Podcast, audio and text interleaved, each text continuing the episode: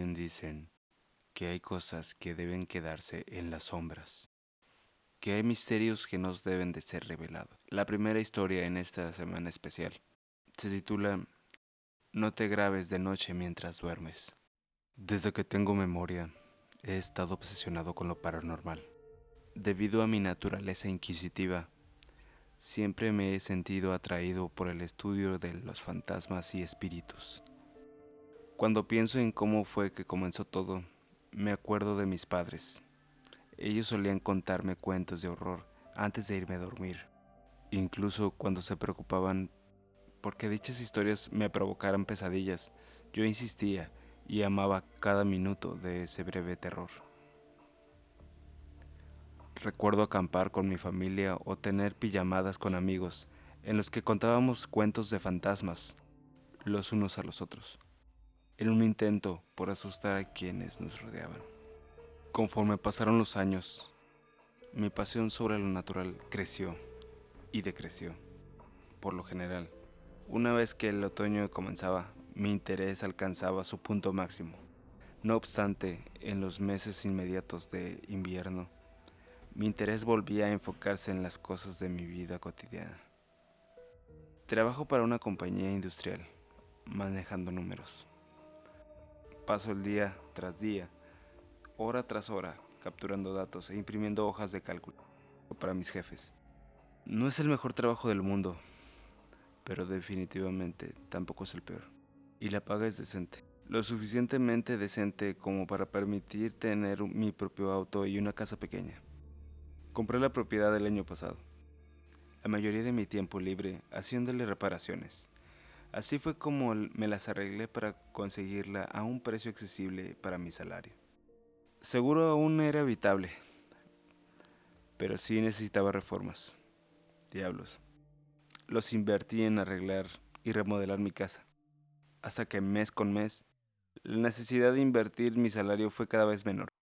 Después de cambiar el piso, pintar las paredes, arreglar la corriente eléctrica y el aire acondicionado, la casa comenzó a lucir como un sitio apropiado. Realmente extraño ese lugar. Un par de meses atrás estaba mirando un programa de televisión sobre un grupo de investigadores paranormales, viajando por todo el mundo, explorando lugares tenebrosos, con la esperanza de captar algún espíritu en video. Este tipo de realities, por más exagerados que puedan ser, son muy entretenidos para mí.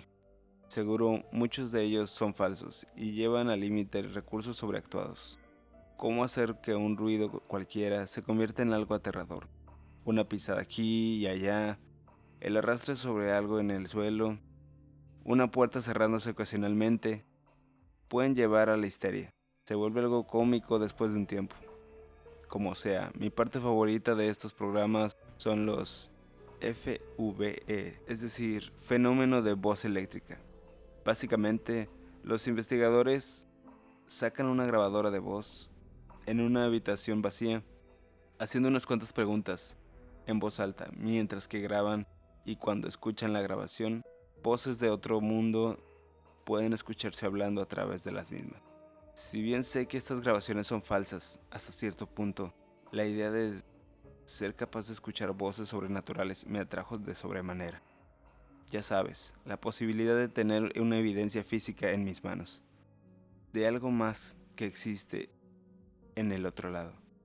El programa que estaba mirando mencionaba sus redes sociales al finalizar, y al indagar en ellas, descubrí que también contaba con su propio website, en el que vendían el equipo utilizado en el show, mientras que la mayoría del equipamiento estaba fuera de mi presupuesto, y que realmente no veía la necesidad de comprar algo como una cámara de infrarrojos hipersensitiva. Vi algo que me llamó la atención eran esos grabadores digitales que usaban para las sesiones de FVE, para esas sesiones de fenómeno de voz eléctrica. Algunas de ellas eran bastante costosas, exponiendo cientos de botones distintos y funciones. Otras más solo contaban con lo básico, lo más simple, costaba alrededor de 40 dólares. No sé qué fue lo que me impulsó a comprarla. El pensamiento de que finalmente podría satisfacer una vieja pasión, mi vieja pasión, o quizás solamente estuviera tomando decisiones estúpidas de vez en cuando. Como sea, compré el objeto. Y de hecho, me olvidé de él, hasta que alguien tocó mi puerta. Tras un par de semanas, mi interés se reavivó. Pasé la tarde leyendo el instructivo que venía en el aparato. Instrucciones de simple uso y mantenimiento. La probé esa misma noche. Me quedé despierto hasta la madrugada haciendo preguntas, reproduciendo el sonido estático y repitiéndolo una y otra vez. Cuando el sol afuera se tornó naranja, revelando que el sol estaba saliendo, decidí dormir un poco, aliviado de que ese día no tuviera que ir al trabajo. Un rato más tarde, al levantarme, volví a mirar hacia la grabadora que había comprado. Consideré que mi casa tal vez no estaba embrujada en primer lugar, por lo cual mi falla al capturar algo era verdad. Nunca he experimentado o sentido nada paranormal desde que me mudé, así que no podía estar seguro.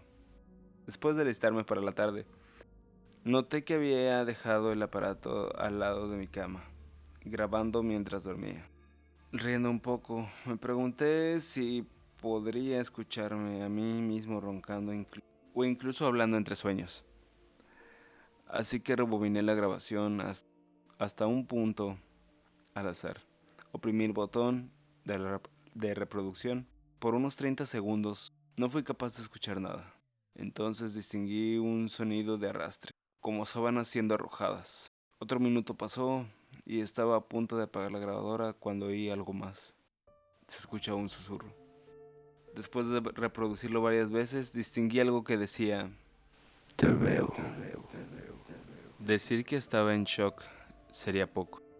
Escuchar esa voz hizo que me diera escalofrío en toda la espina dorsal, como nunca había sentido antes mientras consideraba la posibilidad de que podía ser yo, podía ser yo mismo hablando dormido, no se sentía como si fuera ese el caso. Pasé el resto de la tarde escuchando la grabación con detalle y hubo solo cuatro ocasiones en las que se grabó una voz. No soy seguro si se trataba de la misma. Está ahí.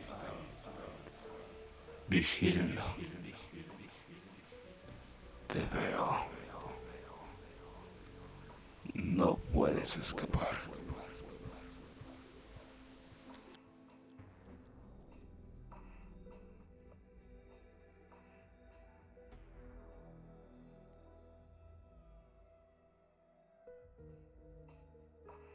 Solo para estar seguro.